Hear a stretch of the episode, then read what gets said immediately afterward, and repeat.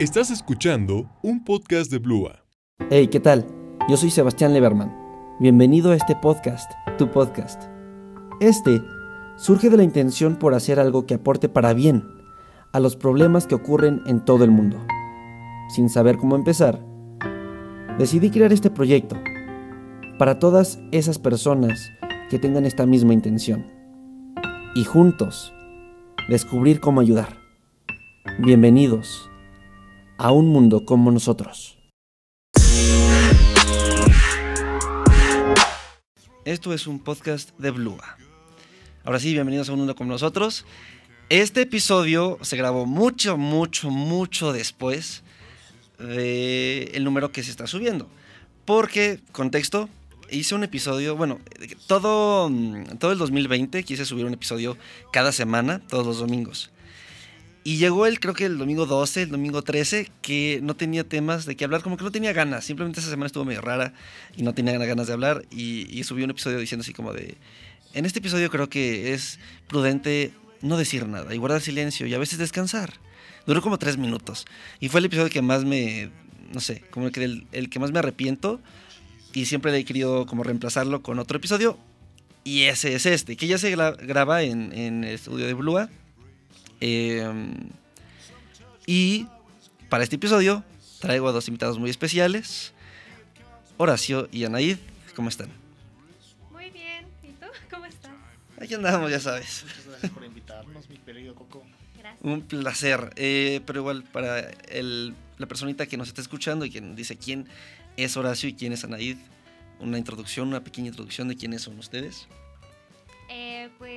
Yo soy una estudiante de Ingeniería en Desarrollo Sustentable y me quiero especializar en literalmente desarrollo sustentable, que es encontrar este balance en cualquier tipo de proceso o en cualquier empresa sobre el medio ambiente, lo social y lo económico, que siento Exacto. que es algo muy complicado de hacer porque el capitalismo y todo como está pavimentada nuestra sociedad es literalmente el dinero y la búsqueda de este dinero. Entonces quiero intentar cambiar como un poco esa estructura.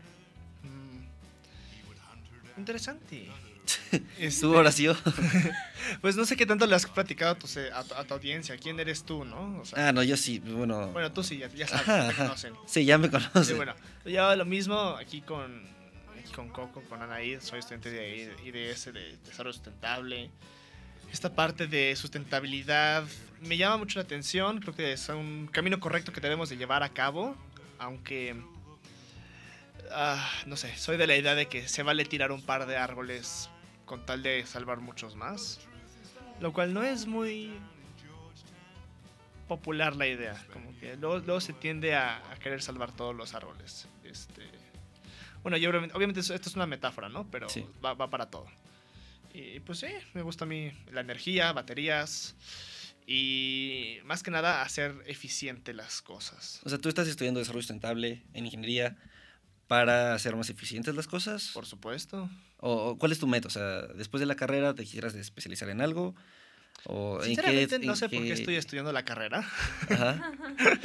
pero em, porque justamente me la preguntó mi mamá hace poco y, y le dije, pues es que no sé.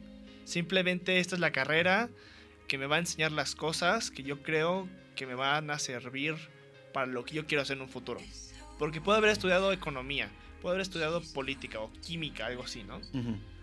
Pero a mí me interesa más esta parte de si estudias algo, más, más te vale que lo apliques en, en algo, ¿no? O que a partir de lo que estudies sea de uso.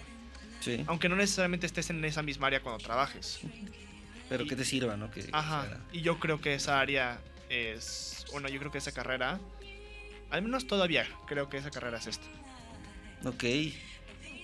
Qué raro, porque yo lo tenía más pensado como que. O sea, sí tiene un gran. amplio. eh, eh, como oportunidades muy amplias, un gran espectro a donde te podrías ir. Porque, pues, la- el desarrollo sustentable es, como dijo Anaid, lo económico, lo social y lo ecológico, lo ambiental. Ajá. Entonces te puedes ir por esas, esas ramas, pero por ejemplo, cuando yo eh, decidí estudiar esto, la, la mentora que me dijo como que, brother, no, o sea, si quieres algo un poco más que, que tenga un amplio, una amplia variedad de opciones después, sería como ingeniería industrial Ah. o algo por ese estilo, porque ya es un poco más especializado el desarrollo sustentable. Pero tú lo ves de otra forma y está igual chido. Es que siento que muchos piensan que es una carrera muy especializada. Yo lo veo más como un puente. Porque literalmente, si a mí me lo preguntas, a mí no me fascina la carrera. Y A ahora mí sí tampoco. puede decir un montón de tipo de cosas que me han dado crisis existenciales. Literalmente al final de cada semestre de... ¿Y si me cambio? Y si me cambian- sí. Todas Y las carreras. Literalmente siempre he ido con Lau, que es una maestra nuestra, en cada una de esas como crisis y me dice lo mismo como, a ver Anaid, ya checamos esto, siempre acabas decidiendo que te quedas. ¿Qué pasa con tu cabeza, no? O sea, ¿por qué no te decides?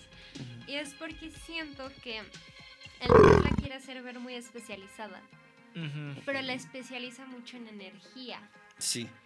Pero la energía es algo muy amplio. Ajá, es algo muy amplio. Sin embargo, el desarrollo sustentable te abre la puerta a literal especializarte en casi cualquier cosa. Porque para cada carrera hay una especialización de desarrollo sustentable. Totalmente. Es cierto. O sea, pienso en este algo de política, pues hay políticas sustentables, ¿no? Como política pública. Economía, hay carrera, hay especializaciones de, eco- de economía desde de desarrollo. De qué es, cómo es que una estrategia funciona en un lugar y por qué no funciona en este segundo lugar. También eso es desarrollo sustentable. Arquitectura, a materiales sustentables, ingeniería civil, química, pues, procesos sustentables. Y todo eso lo estamos viendo de una manera u otra. Lo cual es padre, no voy a negarlo. Y, y de hecho, eh, creo que hasta en un episodio lo abordé, porque un amigo me dijo, oye, ¿qué estudio? Porque sí me interesa como el ambiente, pero igual me gusta el arte, o igual me gusta, pon tu... Tocar el La piano, política, ¿no? exacto. Sí, lo que tú quieras. Y, y creo que una de las conclusiones que llegué en ese episodio es que cualquier de las, cualquiera de las eh, ramas por la que te quieras ir para estudiar, Ajá. tiene una posibilidad o tiene, tiene una forma de hacerlo sustentable, pero, o sea, como que primero tienes que saber cómo tocar el piano y luego saber cómo tocar el piano de una forma sustentable, por poner un ejemplo.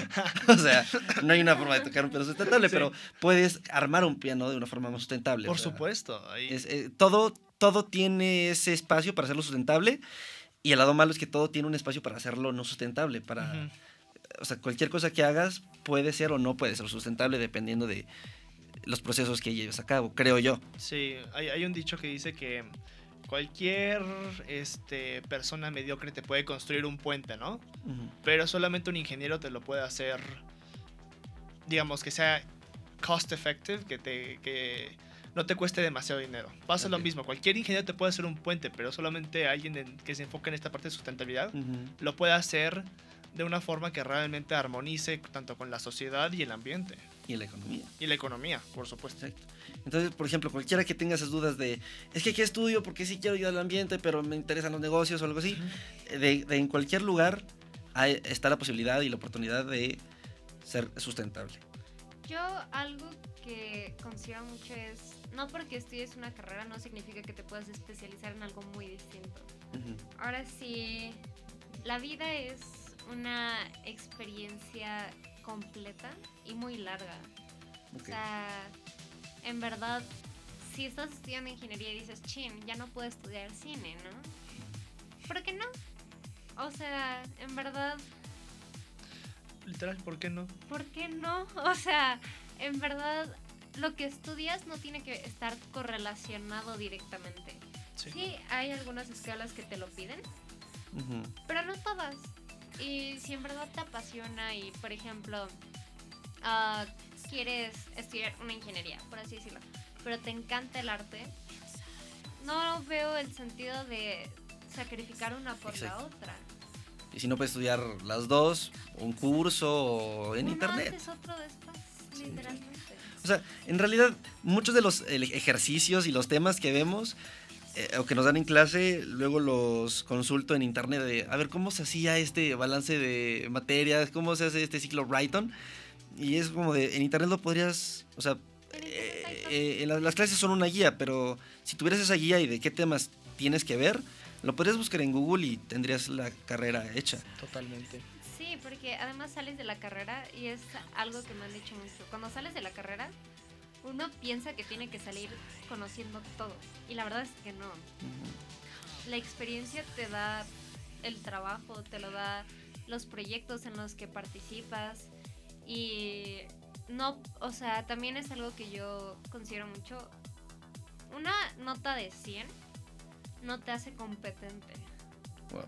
Porque hay mucha gente que yo conozco que le cuesta un trabajo lo- tomar exámenes, que le cuesta un trabajo pasar las materias, pero en cuanto los pones en un proyecto, en algo que les encanta, lo van a hacer de la mejor manera. Entonces, al final, por algo, tu calificación final no viene en tu currículum. Wow. Eso sí no lo había visto, ¿eh? Sí no lo había pensado. Sí, concuerdo. Yo, yo antes pensaba que es como de, ok, antes de entrar a la, a la, a la universidad ya tenía el podcast. Yo eh, ya me consideraba como de, o sea, yo soy un as en la sustentabilidad. O sea, pregúntame lo que quieras. Uf, Sí. mi tema, ¿no? Ajá. Y dije, no, pero creo que entrar en esta carrera me va a hacer un profesional en, no solo un aficionado. Por supuesto, ya. eh, Y ni siquiera sabía todo. O sea, entré y lo primero que vi con Lau fue que olvidaba muchísimos detalles. Que paréntesis, Lau es una de nuestras mejores maestras y que quiero llevar a, quiero traer al podcast. Estaría increíble, ¿no? Era muy padre. Sí, Sí. yo creo que ella sí aceptaría. Ya le, ya le dije, le llevé un chocolatín y le dije, maestra, tenga su postre favorito. Viene al podcast. y dijo, chin. Bueno. Chinte. Es Dijo, que "Sí". Lau es una maestra súper flexible y es algo que me encanta de ella. Que en verdad te enseña y aprendes. Y no te aprende. perjudica. Exacto. Juega, te ríe y aprendes. Mis juguetes. Perdón, Ok, eh, chistes malos igual. Chistes malos. sí. X. Uh, ah, no, pero imagínate que saquen un kit de sustentabilidad. A ver, ¿cómo sin un kit de sustentabilidad? Uy. O sea, porque está muy chistoso porque si le preguntas a alguien que no sabe, te diría, mm, Una unas semillas, tierrita y una pila, ¿no? Algo Una por pila. Una pila. Ahí, me, ahí a ver cómo haces energía. Exacto. Con la papa. La papa, dice, ¿cuál, ¿cuál sería un...? Un kit sé. de sustentabilidad. Sí. Es que siento que la sustentabilidad no la puedes encontrar de manera tan práctica. Es más como un estilo de vida, dirías tú. Es más como teórica. O sea, la sustentabilidad está en todo, ¿no? Al fin y al cabo. Ujú. Como las matemáticas o la historia. Ajá, ¿cómo haces la, la mesa? ¿Cómo la hiciste? Ujú. ¿Qué materiales usaste? Justo. La sustentabilidad es verlo del punto en el que lo puedas hacer para siempre, respetando lo social, lo económico y lo ambiental. Ajá, porque no te quieras ir a extremos. O sea, en verdad yo he visto extremos muy feos que son, por ejemplo, ahorita los famosos cepillos de bambú. Ujú.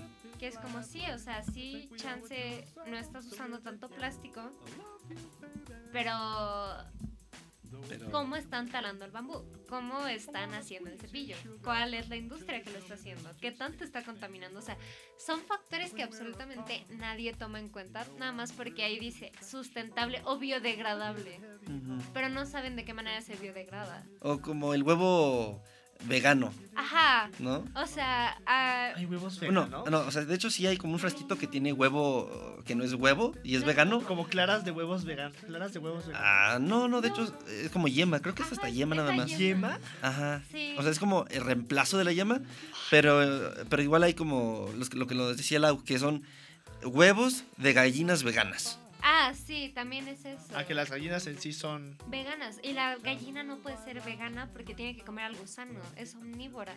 Y es algo que también eso me conflictúa mucho. Porque yo, en lo personal, fui una persona que quiso entrar en el veganismo. Y encuentras muchos extremos. O sea, yo conocí una señora que tuvo un bebé. Y a su bebé le daba leche de soya. No, leche materna. No inventes. Y el bebé llegó desnutridísimo al hospital porque es que la, como mi tío es como médico, es Ajá. pediatra. Y él me contó eso, me dijo, llegó desnutrido, pobre bebé. Y la señora se rehusaba a darle cualquier tipo de proteína Animal. porque ella decía que ella era vegana y el bebé tenía que ser vegano. Y digo, el veganismo es una decisión propia. No puedes obligar a nadie más a ser vegano. Sí. Es como si yo quisiera darle a mi perro pura lechuga. Obviamente no se puede porque los perros, otra vez, son omnívoros y Ujú. para ellos no hay este tipo de suplementos. ¿Y por qué vas a obligar a tu perro a ser vegano? O sea, ¿Qué culpa? Sí. Bueno, es que ahí va lo moral y como la cultura de, ¿no? Por ejemplo, lo, lo- en, en la India no se come la vaca, no se come la carne de vaca. Pero hay otras maneras de proteína. O sea, en verdad siento yo que no es malo comer carne, es la manera en la que la comes. Buen dicho. Sí, es por supuesto. Y como que quisiera tomar eso para retomar un punto que dijiste al- antes, que el desarrollo sustentable es más teórico y no es práctico. Yo lo veo al revés.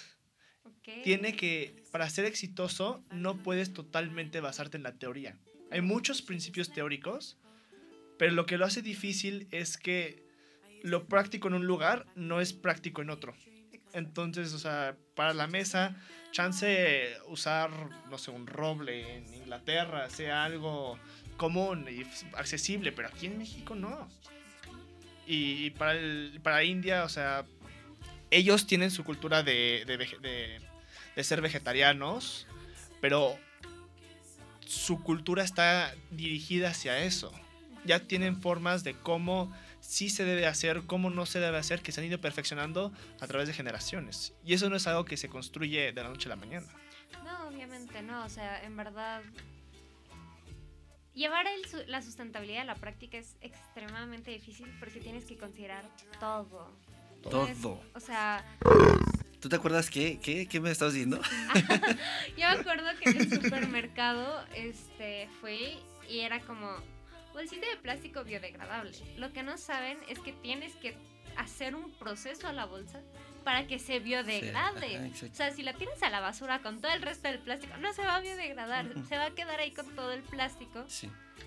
hasta que. hasta después de 10.000 años.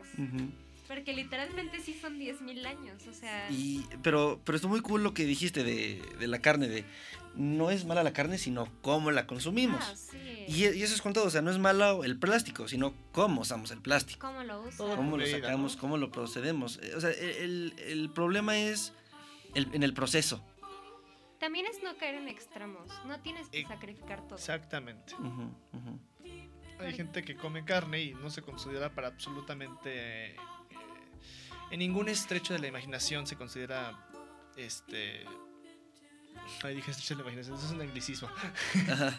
Les digo, no se considera vegetariano para nada, porque come carne únicamente los fines de semana. Es encontrar un balance en tu vida. Algo que te sirva a ti. Exacto, igual eh, tenemos en una cultura muy fuerte en México que casi todos los días tienes que comer carne. Ah, sí. Sí, No solo, no solo carne de res, sino carne de pollo, carne de es, es variado, sí. lo que sea, pero carne. O Sí. sea, Tiene que haber proteína. Es que siempre tiene que haber un tipo de proteína. En el desayuno, en la comida y en la cena. Sí. Casi, casi. Mi papá, cada vez que comíamos hot cakes, Ajá. me decía, hijo, cómete la salchicha. que Ah, no, no has comido nada de proteína. Y a, Ajá. a- a pesar de que tenía un vaso de leche lleno, y ya, me, ya, ya ese era el segundo, porque yo me había tomado el primero. Además, algo que yo me he dado cuenta es que los lácteos no son buenos. O sea, después de cierta edad ni te ayudan. Ah, no, después de cierta edad, te retruena el estómago, ¿eh? Pregúntame a mí. Sí, pero eso ya es por gusto y por eso está la leche deslactosada o la leche super descremada y esas cosas que, o sea, es mejor ya una leche de soya, bueno, una leche de arroz. No, concuerdo. O sea, el concepto de leche como esta bebida blanca y cremosa, eso puede existir. Sí. Pero no necesariamente va ligado con un- lácteo No. o un producto derivado de la leche materna de algún animal. Es que somos el único animal que consume leche de otro animal. Exacto. Y no lo hacemos por necesidad. Lo hacemos por gusto y ahora hacemos que sea necesidad de ordeñar a las vacas porque con la, o sea, las hemos seleccionado artificialmente para que sean Ah, sí. más, o sea, ya no puedes tener a una, a una vaca que nada más dé leche a su becerro porque se muere de, de exceso de leche, de generación de leche. Ajá, o sea, ya las hemos modificado tanto genéticamente que incluso las inseminamos artificialmente para Sí. escoger el gen que queremos. Sí. Y, por Y ejemplo, que dé más leche. Ah, sí, o sea, que dé más leche, que no sé, la leche. No sé si ustedes sabían, pero la comunicación de una mamá con su bebé es todo. O sea, hicieron un estudio de una señora que estaba amamantando y el bebé se empezó a enfermar de la garganta. Y hicieron una prueba en la leche materna antes y después de que el bebé se enfermara. Y después de que el bebé se enfermó, traía más anticuerpos que le podían ayudar con lo de la garganta.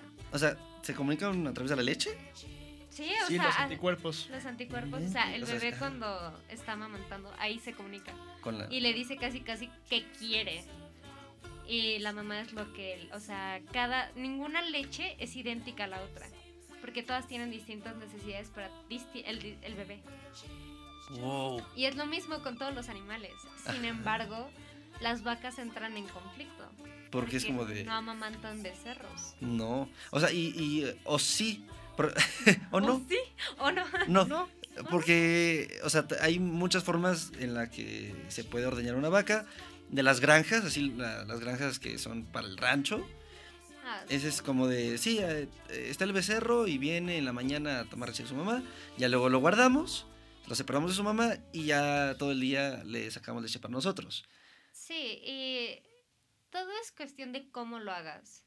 Porque además la leche de vaca así natural nos hace daño. Y a cualquier bronca. especie. O sea, nos... ¿Cómo? Bronca, la leche bronca. Ajá, la verdad. Ajá. Pues directo, ¿no? O sea, sin ningún tipo de proceso porque nosotros ya... Ya ni siquiera estamos tomando leche de vaca. O sea, en verdad... eh, Estamos tomando ah, un derivado de, Un derivado de... Literal. ajá, o sea, el queso.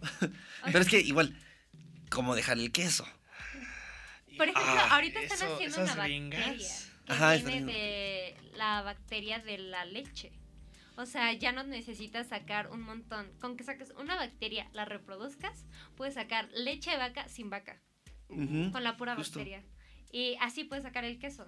Y no tienes que renunciar a nada. Pero la gente es como, no, ¿cómo? Voy a comer un montón de Ah, químicos. Y es como, Químicos. chica, ya te los estás comiendo. Exacto. O sea, en verdad, la cantidad de hormonas, la cantidad de procesos por los que pasan nuestros alimentos para ser salubres, Exacto. si ellos lo vieran, les da el... O sea, se mueren. Sí, bueno, Pero igual es el de. Es que no puedo comer eh, leche o carne de un laboratorio porque tiene muchos químicos. Y ya todo tiene químicos. Y de hecho, si. eh, no sé, en Estados Unidos, si, ah, si algo está abierto al consumidor, es muy, muy seguro. O sea, no es tan probable que te enfermes o que sea malo. O sea, pueden unos, no sé, unas papas fritas o algo por ese estilo. Sí, ya pasó. No, incluso, incluso también en México. O sea, este, pero las regulaciones no permiten que te Sí, den veneno. Es correcto. O sea, tal. todo lo que entra al mercado para consumo humano, lo que te encuentras en un supermercado, como bien dijiste, ha tenido infinitas eh, pruebas que aseguran que no vas a tener ningún tipo de este daño. En corto plazo. Por supuesto. Porque a largo plazo igual, ya todo. y también bajo un cierto parámetro, ¿no? Porque, ¿qué pasa si durante la cadena de producción hubo un sarpullido de alguna bacteria entre los, no sé, las gallinas, ¿no? Y ahora la carne está contaminada. Bueno, entonces para eso sirven las este, regulaciones que ya se tienen como los lotes Sí. para que quitar eso de fuera del producto, pero, Sí. o sea, son casos extremos, no es, No es de diario, pero no es sí. de diario. Pero, por ejemplo, si se enferma una gallina en como un bonche de 300, matan a las 300 y no las sacan a consumo. Ajá, para evitar es. cualquier tipo de contaminación. Y dices, va, está chido. Ahora dices, oye, ¿qué culpa tuvo la gallina número Pues, 69 sí, o sea, que no tenía ninguna enfermedad? Ah, Pero es que Pero- les cuesta más hacer pruebas en todas. Claro. Y asegurarse que ninguna ya tenga eso. Porque además las gallinas son muy delicadas. O sea, no sé si sabías, pero las tienen que inyectar por el ojo. Ah, Caracas. Porque no las puedes inyectar por otro lugar. Todas Sí. las vacunas que ellas reciben tienen que ser directamente al ojo.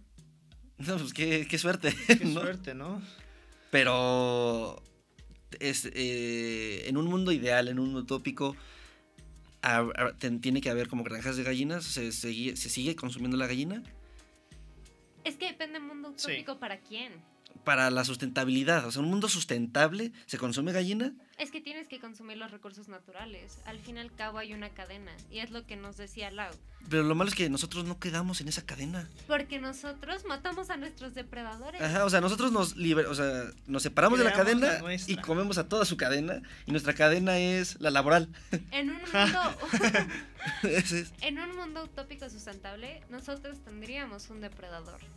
Ese depredador son las enfermedades, o sea, Ay, no, yo no, me- yo no me iría a tal extremo. No, sí. es que necesitas un depredador, un ¿Cuál es- cuál es extremo? ¿Un león? No, o sea, concuerdo, pero, o sea, en este aspecto de que necesitamos algo que limite el consumo humano, no tiene que ser un factor exógeno al ser humano. Wow.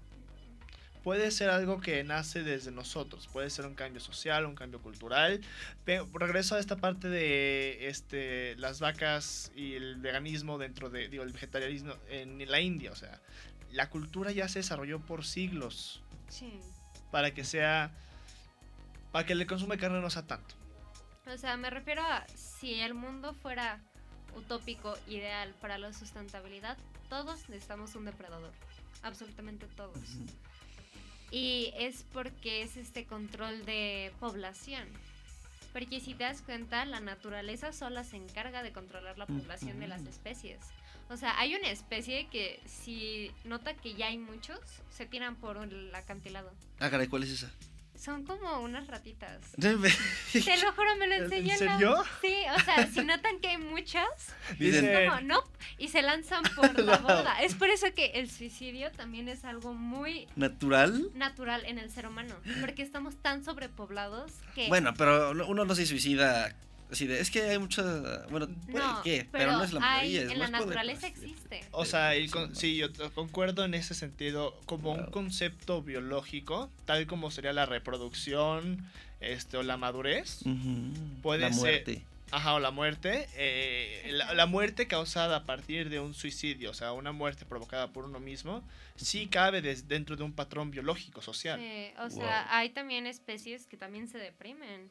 O Sí. sea, porque es que es un hecho que cuando estás con un montón de gente, te abrumas. Te abrumas. Es un instinto natural decir, oye, oye, necesito mi espacio. Y el ser humano ha ideado espacios para aislarse. Claro, como los baños. ¿No creen que a- un zoológico un poco más consciente debería de tener en su planeación a un psicólogo veterinario? Sí hay, sí existe. Sí deben, ¿no? O sea, Sí, Ah, se llaman teólogos, algo así. acá eso es lo de Teo de Dios, ¿no? Teólogo- sí, eso, eso me Estudio parece de Dios. religioso. No tante, eh, no, co- es algo con T, tantelólogo, algo así. O sea, porque casi llevo a mi perra yo al psicólogo. Pobrecita. Tan, tan teóloga es la, que, la, la, la, la de la muerte, ¿no? A ver, Tan tanóloga. I don't know, man. Sí, no sé, pero sí hay psicólogos para animales. sí o sea... sí los debería de- Por eso en el zoológico de Chapultepec, No, es como nos horrible. cuenta, pero como nos cuenta Lau, pusieron eh, como vallas o no sé, arbustos donde el animal se puede refugiar cuando se siente muy abrumado. Sí, por No, ese supuesto. es en el de San Diego, según yo. Ah, sí, el de cierto. Chapultepec está horrible, o sea, ese ni siquiera debería ser zoológico. Sí, un poquito. sí está. Porque el de San Diego tiene estas áreas donde si el animal no quiere que lo vean, se puede meter. Sí. Y debería tener padre, eh, estaría padre que tuviera una cámara. Y ya de, híjole, es que el panda no se deja ver, pero ah, Sí tienen cámaras. Este está cool. Porque yo fui al de San Diego y me Ojo. acuerdo que, ojo, ojo ahí chicos, este, el oso polar se escondió y tenían una cámara donde estaba su enclaustre y si lo podías ver en una pantallita. Y ahí Y ahí de- decía como si el osito no está aquí es porque que no sé qué, o sea, sí te dan la explicación de por qué el oso no está. Eso sí está chido. Pero regresando al punto, un gran punto que, que dijo Anaid es el de necesitamos un depredador natural. O sea, en, un mundo sustentable hay depredadores naturales. Y eh, eh, lo, lo uní mucho, ojito aquí, ojito aquí, lo uní mucho con un documental que decía, antes la naturaleza determinaba nuestra supervivencia, ahora nosotros determinamos la supervivencia de la naturaleza. Entonces ahora nosotros le, le relevamos el puesto a la naturaleza o a un dios o a eso y nos pusimos en ese lugar, que no somos aún maduros para, para llevar eso y por eso la sobre- sobrepoblación y todos los, los problemas del mundo. Ahorita te explico, Horacio. Pero, imagínate que, o sea, si ya la naturaleza no nos determina un, o no nos pone a un depredador natural y nosotros relevamos ese lugar, tenemos que tener esa mm, responsabilidad o esa como, no sé, conciencia de nosotros ponernos esos depredadores, o sea, nosotros limitarnos. Pues si ya tomamos ese lugar y ya no se puede, sí, pues se podría, No, pero se debería, pero ya no se podría por todas las fricciones que ya hay en la sociedad, regresarle el poder a toda la naturaleza. Pero nosotros como dueños ahora que organizamos cómo se mueve toda la naturaleza y todo ese rollo, también tendríamos que decir, ¿sabes qué? Ya hay mucha sobre- sobrepoblación, hay que matarnos, hay que aventarnos por un puente. Algo así, pero no tan extremo. aventarnos Como por de, un riesgo. La- las ratitas así nosotros como, adiós. adiós. uh". Pero es como de, ahora nosotros tenemos que tomar ese papel. Igual de no solo dar nuestro bien, sino regularnos. Creo, no sé, ¿cómo lo ven ustedes? Me parece muy gracioso que dijiste que es utópico este mundo. Porque yo lo veo totalmente distópico. Ah, Es es no, muy este no, me refiero a si hubiera un mundo utópico, Sustentable. tendríamos un depredador. Ah, ok, ok. Porque, como sí, yo lo este veo, mundo es totalmente distópico. o sea, es que utópico para quién, ¿no? depredadores per se- o sea, biológicos no tenemos. Estamos de acuerdo en eso.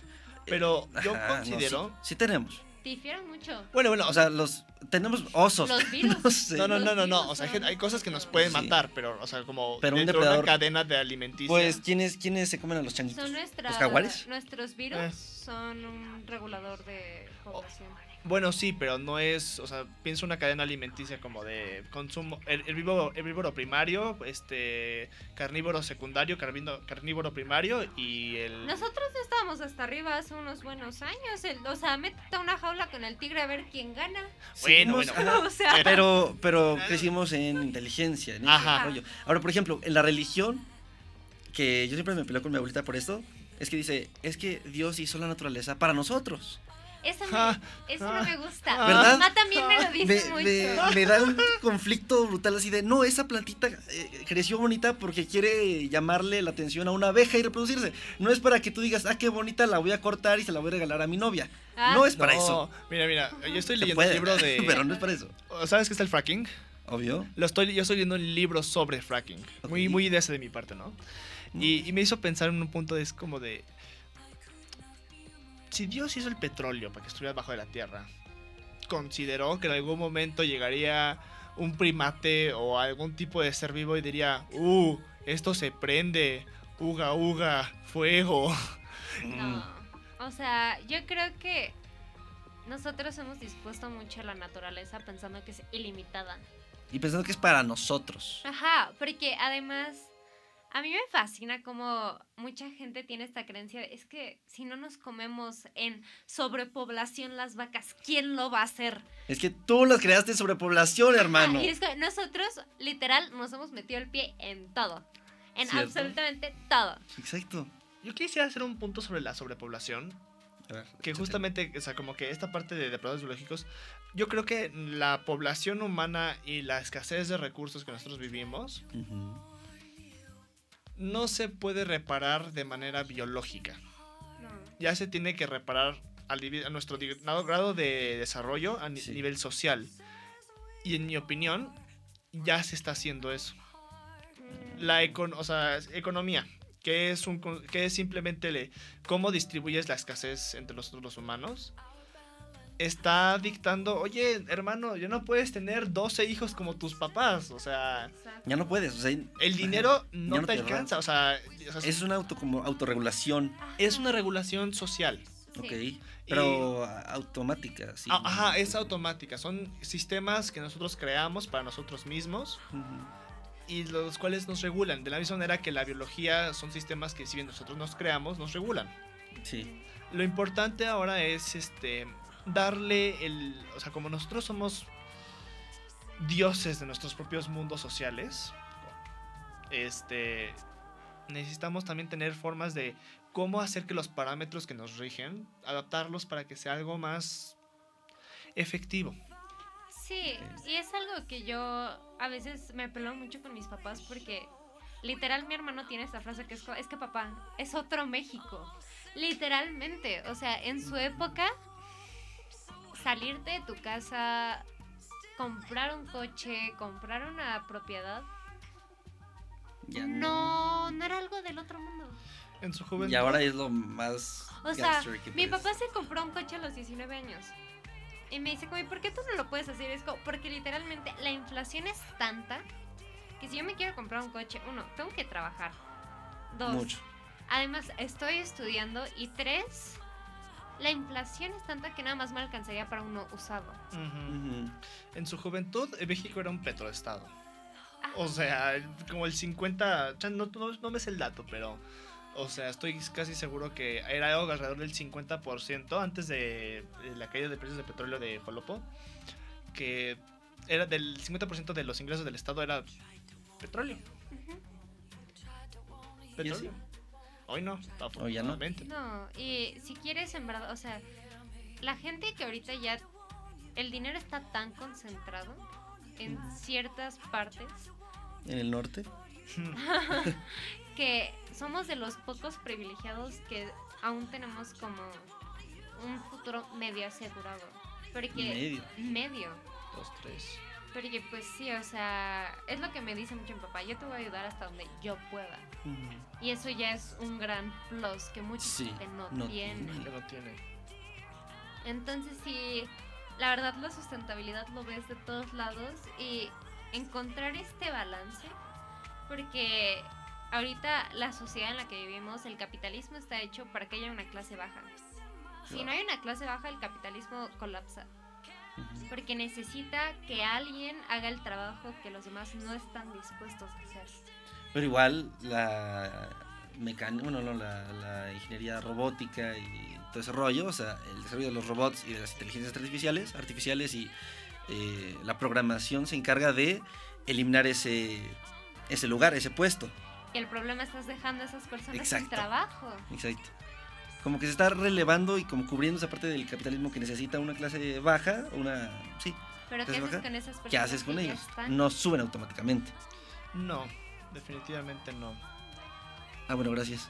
Pero, no sé, es que Es muy complicado. Eh, más que eso, yo voy a decir un punto que.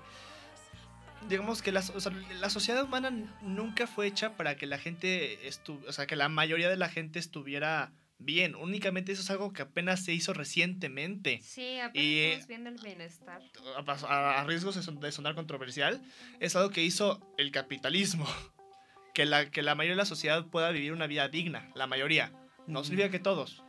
Ah, como que separó, o sea, como que estaba, no sé, ponte una masa muy grande y juntó a la mayoría de las personas en la clase media, pocos en clase No, ponlo, pobre. ponlo- ponlo de esta manera. En, en épocas pre- preindustriales, ¿no? Me, me- me baso. Ahí considero que es este un buen punto de partida con respecto a todo esto del capitalismo. Solamente un 10% tenía derecho a lujos. Tenía acceso a ellos, tenía acceso a viajes, tenía acceso a, a ser. Deja tú, tenía la, el privilegio de ser gordo. Sí. Wow. Aún, aún, aún tenemos ese privilegio. No, no, pero únicamente, o sea, ponte Ah, el solo el 10%, el 10%, ok, top ok, 10. ok. Ujú. Ahora, quiero o no, la mayoría de la gente no padece hambre. No digo que su alimentación sea la más correcta. No digo que la comida que ellos consuman Sea- sea la más sana. Pero no padecen de hambre. Es que ahí está el detalle. O sea, sí tienen acceso a comida, pero qué tanta. Y mucha gente está dispuesta a sacrificar su propio bienestar por comer.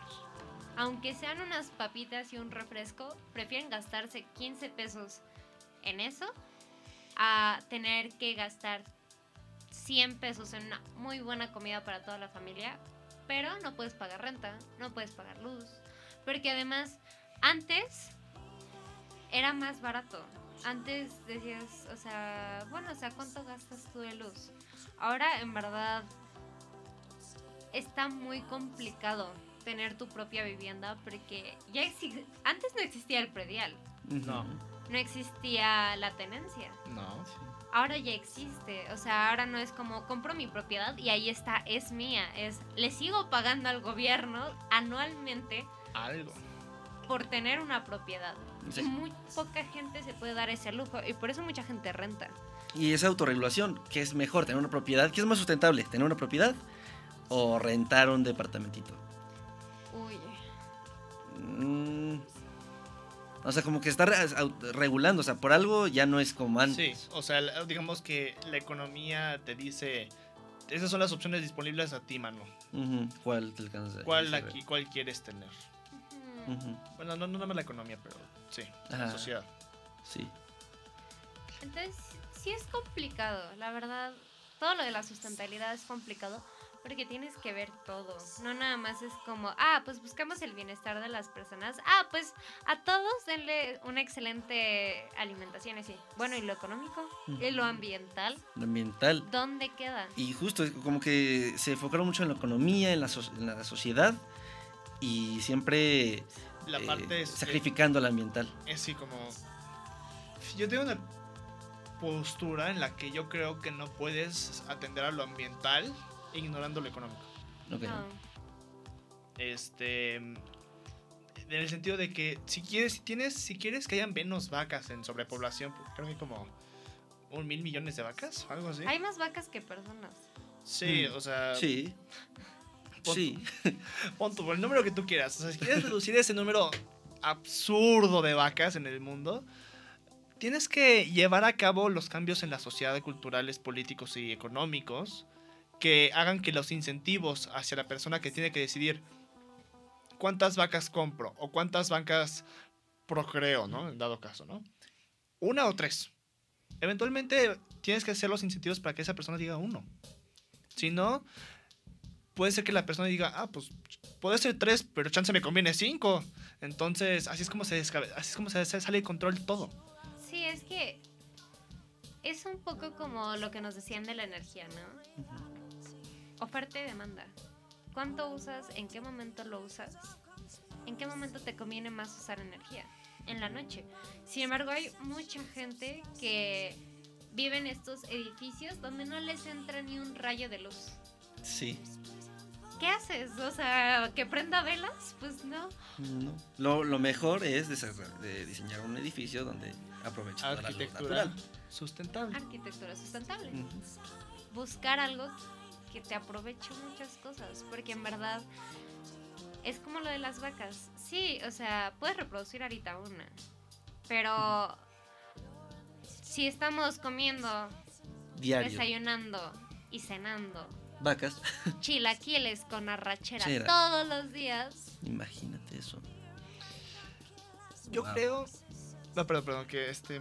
Como que. Quisiera como poner un punto en el que. Yo creo que esto se va a poner mejor. sí, Yo, yo, yo sí soy optimista. Hay que tener esa fe. Pero, pero con razón. Ok. Porque yo como lo veo, el mundo ahorita es insostenible. No tanto por el aspecto ambiental, sino porque el aspecto ambiental, seamos honestos, nunca le importó al ser humano. Simplemente nunca llegamos, antes de la, de la época industrial, nunca llegamos a los números para que nuestra presencia impactara de manera significativa el ambiente. Realmente la- a la sociedad nunca le ha importado el ambiente, hasta hace poco. Yo creo Eh. que no es sustentable de manera social, como vivimos. difiero mucho en eso porque hay muchas culturas previamente Ah, cierto. que vivían en armonía Wow. con la naturaleza. Más la oriental. Ajá, no también aquí, o sea, la azteca. Piensa Ah, en pues las sí. O sea, antes nos veíamos obligados a vivir en paz con la naturaleza, porque si no te iba a comer un tigre. Pero es el tema, que es igual- obligación. Pero igual era como ver a la. eh, era como al Dios, como la naturaleza. Ajá. Ah. Y mucha de la, de la católica fue de. No, Dios está aparte y te dio la naturaleza para que hagas con ella lo que quieras. ajá. Sí, y tiene esos aspectos positivos y negativos. Y negativos. Ajá, uno de ellos, o por ejemplo, pienso unos positivos es que este la religión, bueno, voy a, voy a extenderme a la cri- al, al cristianismo, Date crack. que nos creó como, o sea, nos dio una identidad de individuos, que nos dio esta identidad de derechos humanos, cosas que realmente no creo que hubieran sido posibles bajo otra, otra cultura. Que no son tan comunes a menos que tengas este tipo de este, instrucciones morales, que, es, que viene a la parte del cristianismo. Pero bueno, este, lo que quería decir es que... Se me olvidó. ok. Um, Bueno, pero un paréntesis mientras. mm, Lo que dijo Anaid. No sé es- qué tan verídico. cuál- ¿Cuáles son los números? Necesito el formato en APA. la referencia en Ah, APA. Ok, ok. Pero de que hay más vacas que personas. Ah, no sé si eran los las Las gallinas, las gallinas eran más que yo. personas. No Las sé si vacas. Las vacas. Porque no estoy segura, pero Nosotros junto con los mamíferos que, que cultivamos o bueno, que. As- creamos, crecemos, eh, ¿cómo le dirías? Que sí, que, que desarrollamos para nuestro Ajá, consumo. que producimos para nuestro consumo, somos como el ochenta y tantos por ciento de los mamíferos. de los mamíferos en la Tierra. Sí. Y si hay más vacas que humanos. O sea, hay más vacas que los, la biodiversidad del mundo. En el 2020, la existencia de ganado bovino sumaban 54.5 millones. Somos 8 billones. 8 mil millones. 8 mil millones, perdón. 8 mil millones. O sea, no. O sea, todavía no. O sea, casi no. Ahí está. Bueno, pero hay más, hay más personas que biodiversidad en el planeta. Eso sí. Ah, bueno, este. Pero también han ido bajando.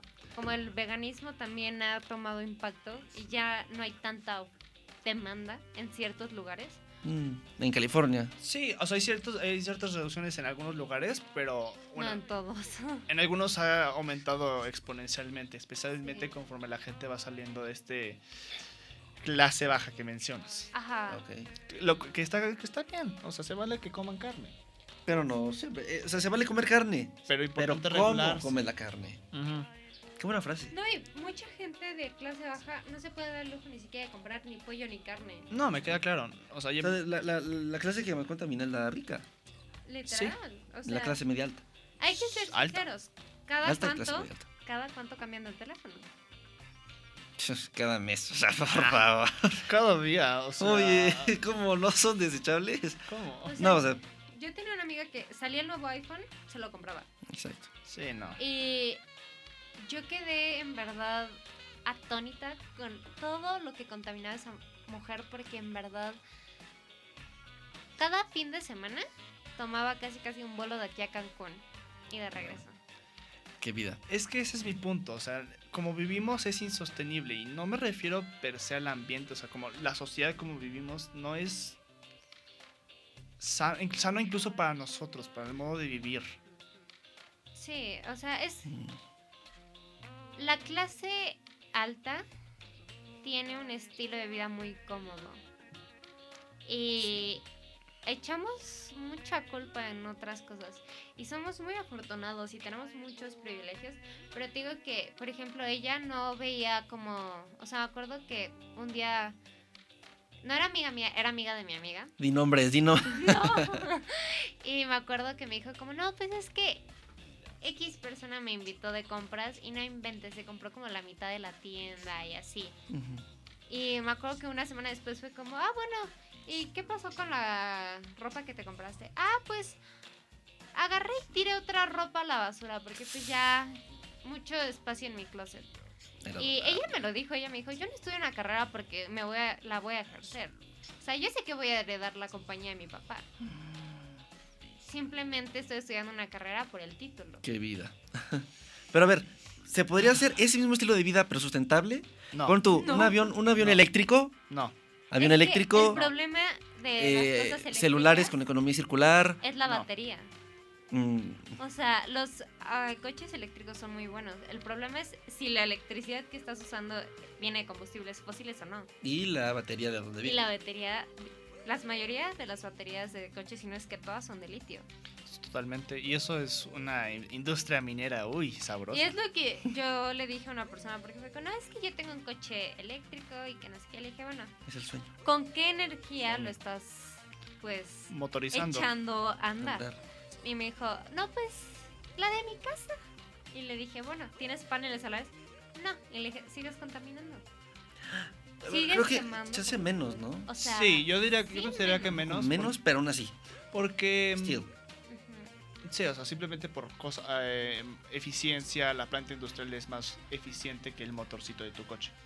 Digo motorcito porque, Eso es cierto. ¿eh? o sea, comparado a las verdaderamente las plantas generadoras de electricidad son gigantescas. Sí. Y tienen un porcentaje De eficiencia mucho más alto mayor. que. Porque Ya además los coches eléctricos no te aguantan un de aquí a Acapulco. No, ¿Un eléctrico? Sí. Sí. Sí, y ahorita sí. Bueno, no. antes Con una no. carga no. Una En carga, una no. carga sí, ¿no? Una No, carga sí, una pero carga- llegas así como de safe. Porque vi, vi un, eh, un video de YouTube. Un video. Yo igual, yo igual. Detesto Un- Eva. un vlog. Tesla rojito Creo que sí. Un vlog. que, que paran por unas palomitas.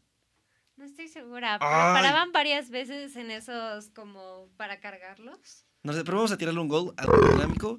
Gran, gran canal de YouTube para saber de autos. Wow. Mm. No, y checan y sí cuesta mucho trabajo llevártelos en carretera porque tienes que estar checando dónde lo vas a cargar.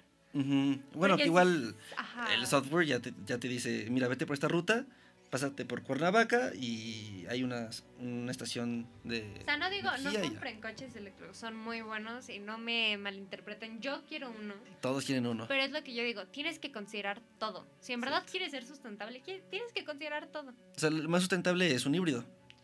Lo Hasta- más por ahora. sustentable- Un por híbrido ahora- recargable. Por ahora es un híbrido. Sí. En tanto en, en, eh, la contaminación durante su producción, su vida útil de la batería en particular Son muy buenos. y de la fuente de energía, eh, sí, son más eficientes energéticamente. Y, con, ta- y con respecto a las emisiones de carbono. Y es algo que muy poca gente ve. Porque, no, o sea, yo he conocido a cada persona, o sea, me acuerdo de una niña que traía ahí siempre su popote de metal. Di nombres, di nombres. No, eh, ella como, es que estoy, estoy salvando pececitos de que... Tortugas. Tartugas. Y me acuerdo que de pronto vi y todos los días se compraba un Starbucks, pero no usaba el, o sea, siempre era el plástico. Y el plástico, y el plástico. Y un día le dije, ¿y no se te ha ocurrido comprarte un termo? Y dice, ay, es que tengo como siete, pero no los uso y siempre se me, Se me olvidan. Mm, Y... Vaya compromiso. qué buena conciencia. Ajá, eso es a lo que me refiero. Sí, estás dejando de usar popotes. Pero lo demás lo sigues usando. o sea, Pero bolsas. además lo sigues usando. O sea, es como las bolsitas esas biodegradables del súper. Otra Ándale. vez. Otra vez. O sea, en verdad, la cantidad de cosas. O sea, necesitan un proceso. Y eso es algo que la gente no ve. Simplemente las tiran. Y además se quejan porque dicen, es que está muy delgada.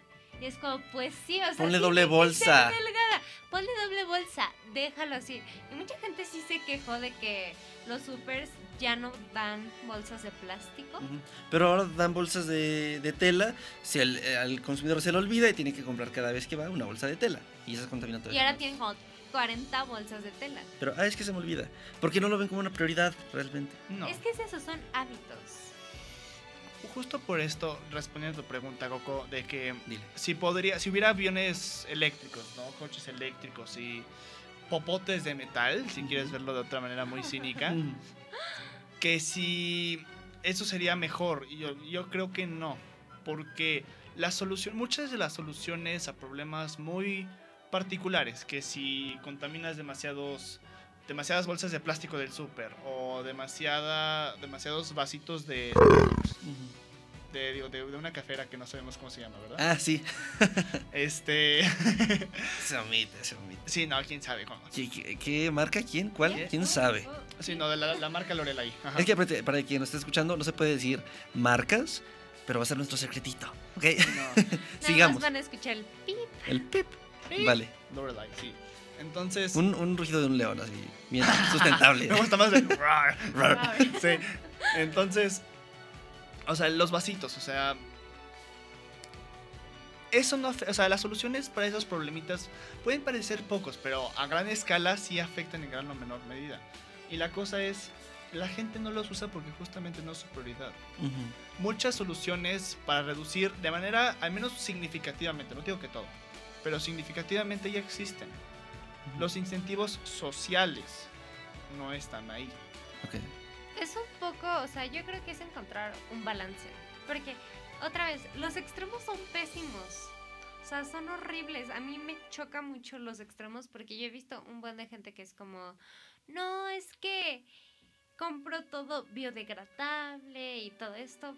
Pues sí, pero te estás encargando de que lo que estás comprando sí se biodegrade, o sea, que sí... Si cumple lo que dice, si Ajá. se lleve a. Porque muchos es como, es biodegradable, pero si lo llevas a esta planta industrial en China, donde ya lo convierten en otra bolsa. Mira, te lo pongo con el ejemplo más bonito que si quieres verlo. Comida orgánica, ¿no? Ah, sí, que las echamos ahí. Mm, la comida orgánica supuestamente tiene menos Tiempo. fertilizantes. Entonces es más. Es más acro- natural. Es más natural, ajá. Pero ¿cómo te llega esa comida aquí, a tu, a tu casa? Por coche. ¿Cómo viene empaquetada esa comida? En plástico. ¿Cómo se...? Cómo se Bueno, no, de hecho sí, o sea, la orgánica comercial sí, pero la orgánica, Orgánico, orgánico. la orgánica, orgánica, orgánica es la de tu, tu patio, ¿no? Pues correcto, o sea, sí, en ese sentido sí, pero en el dado caso también vas, o sea, si quieres realmente ser esto un poco, a menos que tengas muy buena tierra, si quieres un poco serio al respecto, vas a tener que comprar fertilizante. ¿Y de dónde vienen Sí. los fertilizantes? Cierto. Es que, es, o sea, la producción de todo contamina a menos de que compres estrictamente todo local. Absolutamente Es local. súper. No, bueno, Y, incluso... y la globalización no ayuda. Y No. tampoco, o sea, no puedes todo local. Es lo que no, Es yo que no digo, puedes- no es sacrificar todo. No, o sea, cuando, cuando digo que los incentivos tienen que estar ahí, no es de la noche a la mañana. No. Nunca deben de ser de la noche a la mañana porque la gente, pues, le gusta su rutina. Va a entrar en pánico. Tiene que ir cambiando poco a poco. Exacto, tiene que ser gradual. Y quiero o no, es desesperante. Vemos todas las cosas que pasan en nuestro planeta y es desesperante ver cómo las cosas realmente no cambian. Ujú. Sí. La alternativa es ser más drásticos. Sí, pero yo, por ejemplo, ¿Y cuánto te cuesta eso? la- o sea, tú ya no tomaste esta clase con Lau, pero era una de que nos tocó hacer el business proposal. Y es como, tienes o microplásticos o sargazo en el océano. ¿Cómo te vas a encargar de quitarlos? Y muchos eran como, bueno, pues ahí está bacteria. Vas a meter una bacteria ajena al ecosistema, a este ecosistema que probablemente te come el ecosistema. Es Y que me acuerdo, Lau sí, para eso es súper. Es buena estricta. para aplastarte los sueños, sí. Sí. y me acuerdo que todos entramos en pánico y a Lau le gustó mucho. O sea, yo hablé con ella y mi propuesta me dijo, me parece. ¿Cuál fue tu propuesta? A poner filtros en las desagües Ah, muy buena. que puedan atrapar todo tipo de microplásticos. Es un filtro físico. De microplásticos de sargazo. microplásticos. Ah, ok. O sea, porque en el desagüe vienen muchos microplásticos que siempre acaban en el océano y vienen Mm. más de los hoteles. Dije que en una zona hotelera poner estos filtros, aislar el microplástico y de ahí meterle la bacteria que se lo va a comer. Claro. Sí. O reutilizar ese microplástico para hacer como un emprendimiento para sacar dinero de ahí. Y así vas financiando el proyecto. Pues creo que a, a- a nivel local sí sería muy, muy, muy bueno para los océanos. O sea, a nivel localizado. Es que es eso, no puedes hacer todo de golpe a gran escala. Sí, porque, por ejemplo, recuerdo que dentro de ese mismo proyecto nos mostraron una, una fuente que decía que algo como el 90% de los microplásticos que entran al océano entran por ríos caudalosos que pasan por zonas este, urbanas muy grandes. Entonces pienso en un río como el, por decir un ejemplo, el Nilo.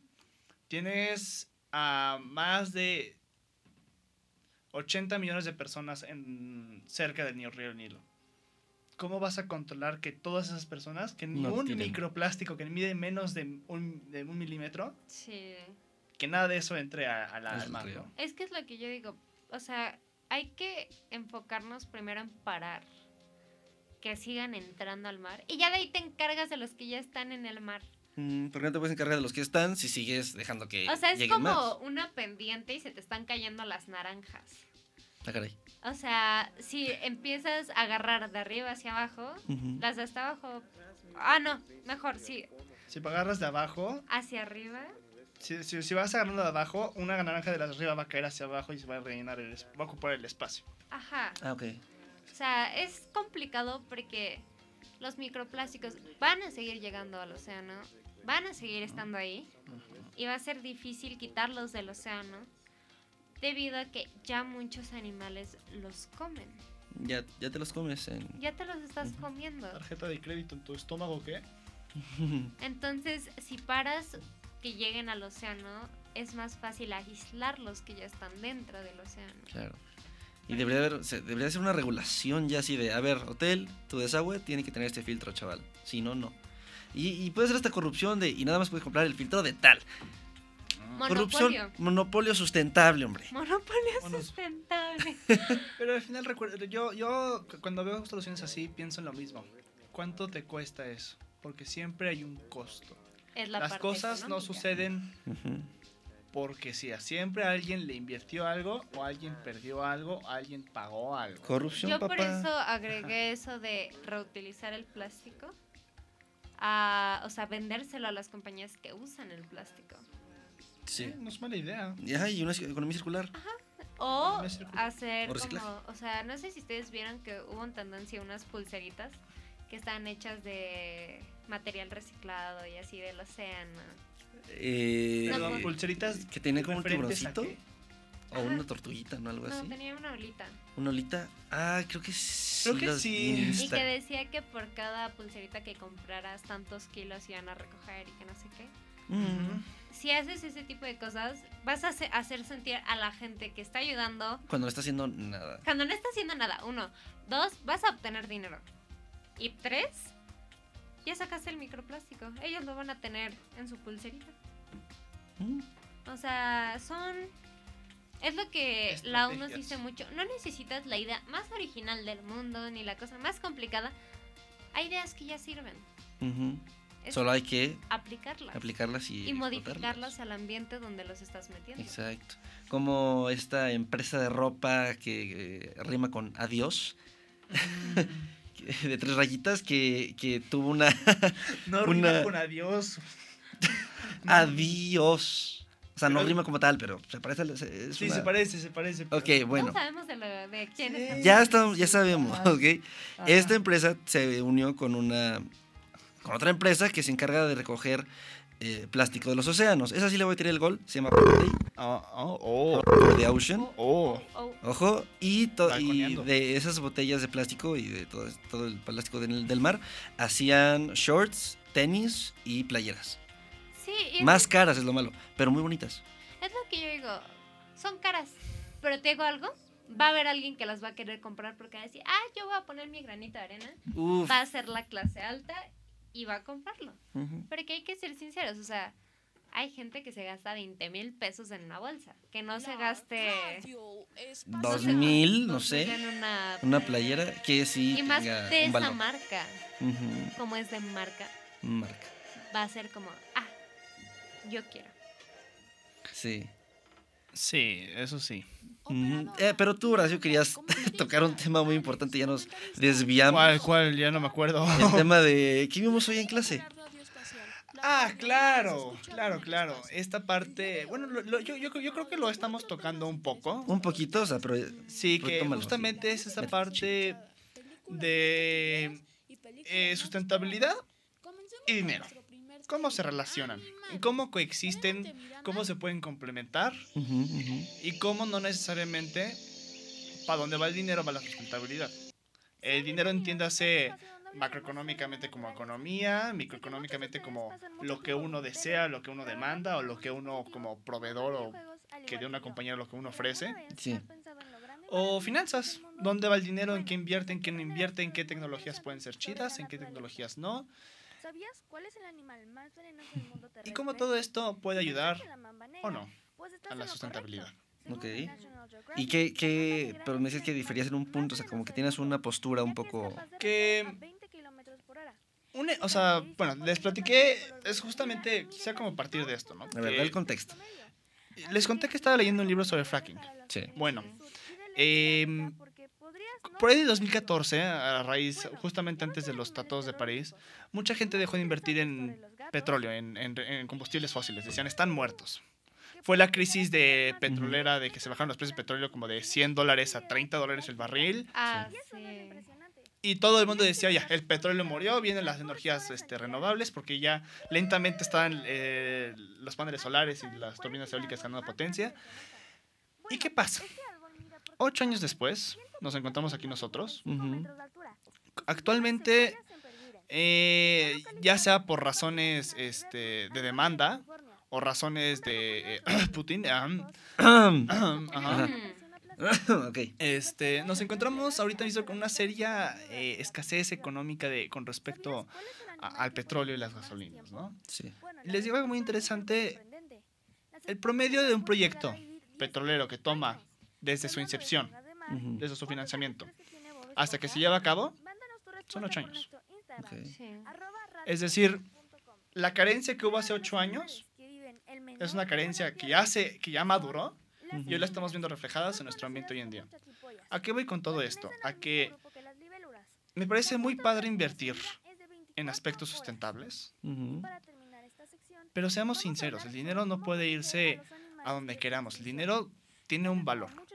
Nos Ujú. estamos gastando Y hoy en día la sustentabilidad no tiene tanto valor como para atribuirle, vamos a quitarle todo el financiamiento de las energías petroleras. Lo que significa esto es que las energías petroleras están aquí para quedarse, al menos por un largo tiempo más. Es que hay que ser sinceros, la tecnología de ahorita no nos da para simplemente subsistir de energías renovables. No. Eso es lo triste, o sea, en verdad, la energía renovable, su eficiencia depende mucho.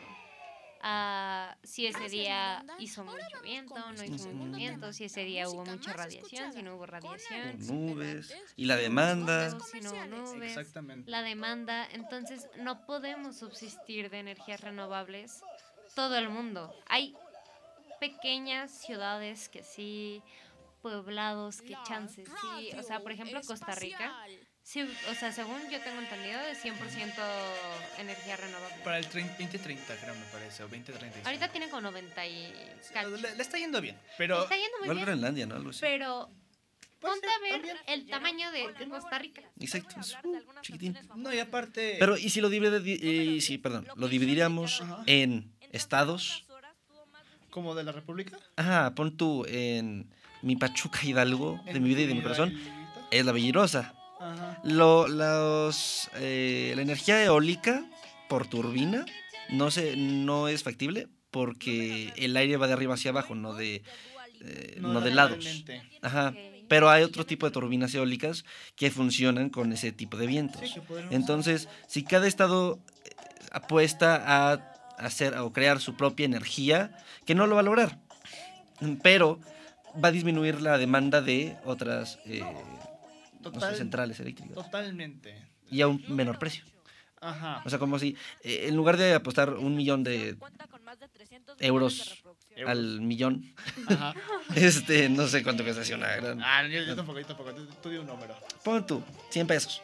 Te cuesta 100 pesos. una- 100 pesos una gran así... eh, Te cuesta 100 planta- pesos alimentar el mundo. 100 pesos una planta de energía negra. O sea, o sea de, de carbón, ajá, pues. Ajá, combustibles fósiles. Combustibles fósiles. 100 pesos. Y esa va a alimentar a... ¿Cuántos estados te gusta? Dos. Va. Entonces, en lugar de 50 pesos a cada estado, le das 25 pesos a cada estado Número 6. Ajá. y generas un proyecto de energías renovables. un proyecto de energías renovables. 50 para esos estados. Ajá. Y, o sea, en lugar de esos 100 a la, a la gran de combustibles fósiles, 50 y 50 a los estados, te alcanzaría. Porque son más, más en- o sea, bueno, viendo los costos y todo ese rollo, pero teóricamente te Lo alcanzaría. ¿Mm? Lo compro. Sí, ¿no? O sea, no lo sé. Tal vez suene así como de, no cuesta eso, brother. Es, o sea, Lau, Lau nos diría, no es así de fácil. así no funciona. Así no es así de fácil. Pero pon tú, Pero si existiera, si existiera lo compro. ¿no? Sí, que cada, que cada estado pudiera... Sí, sí, sí, o sea, sí. lo- lo- lo- Ajá. Por ejemplo, ahorita que estabas hablando de que no es sustentable Anaí, eh, baterías, es algo que me gusta mucho. Ay, Ok. bueno, amigo. Eh, el tema de hoy en día de las, eh, hoy en día más bien, eh, las energías este, renovables convencionales, que son solar, fotovoltaica y, eh, y eólica, Ajá. No se pueden almacenar. No puedes dictaminar justamente cuando el sol Ah, ¿cómo no? alumbra. Ah, ¿cómo no? No, no. Sí, las, las puedes almacenar en baterías. No. Ese es el tema. Una batería de litio es útil para cuando, para cuando quieres cargar algo que no quieres que esté totalmente conectado a la, a la- a la red. De por sí una batería, con respecto a que tener un cable, es ineficiente. Sí. Pero es útil tener una batería. Las baterías para almacenar grandes cantidades de energía. Ya no estamos hablando de un teléfono, estamos hablando de el equivalente de mil millones de teléfonos. Híjole. No, hermano. Mm, bueno, ese sí es un buen punto. Porque, o sea, se supone que usamos la energía conforme la producimos. No la podemos almacenar. Entonces, ese es el problema. Ese sí es el problema. Porque si O sea, en pequeñas cantidades sí, ¿no? Muy pequeñas. Y muy, muy además pequeñas. pierde mucho la eficiencia Sí. Pierde mucho la eficiencia, sí. Entonces lo que, o sea, si alguien logra almacenar de manera correcta la energía, millonario. Millonario. Y con respecto al O lo matan. o lo matan. Igual. O los dos. o Las dos. Este, con respecto al financiamiento de todo esto, o sea, que justamente es como el tema, sí se debe invertir en este tipo de ideas, este tipo de, de iniciativas. Hay baterías de litio y hierro. Hay baterías de, de sales, de sales este, fundidas, ¿no? Sí.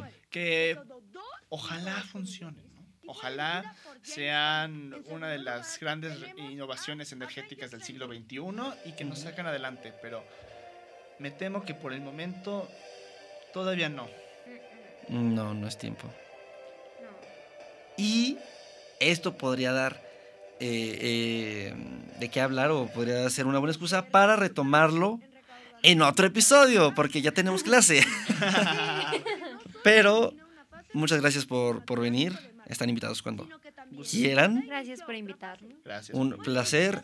Que, ¿Cómo se sintieron? ¿O que, ¿Algo más que decir antes de retirarnos? Sentí como si fuera una plática de amigos.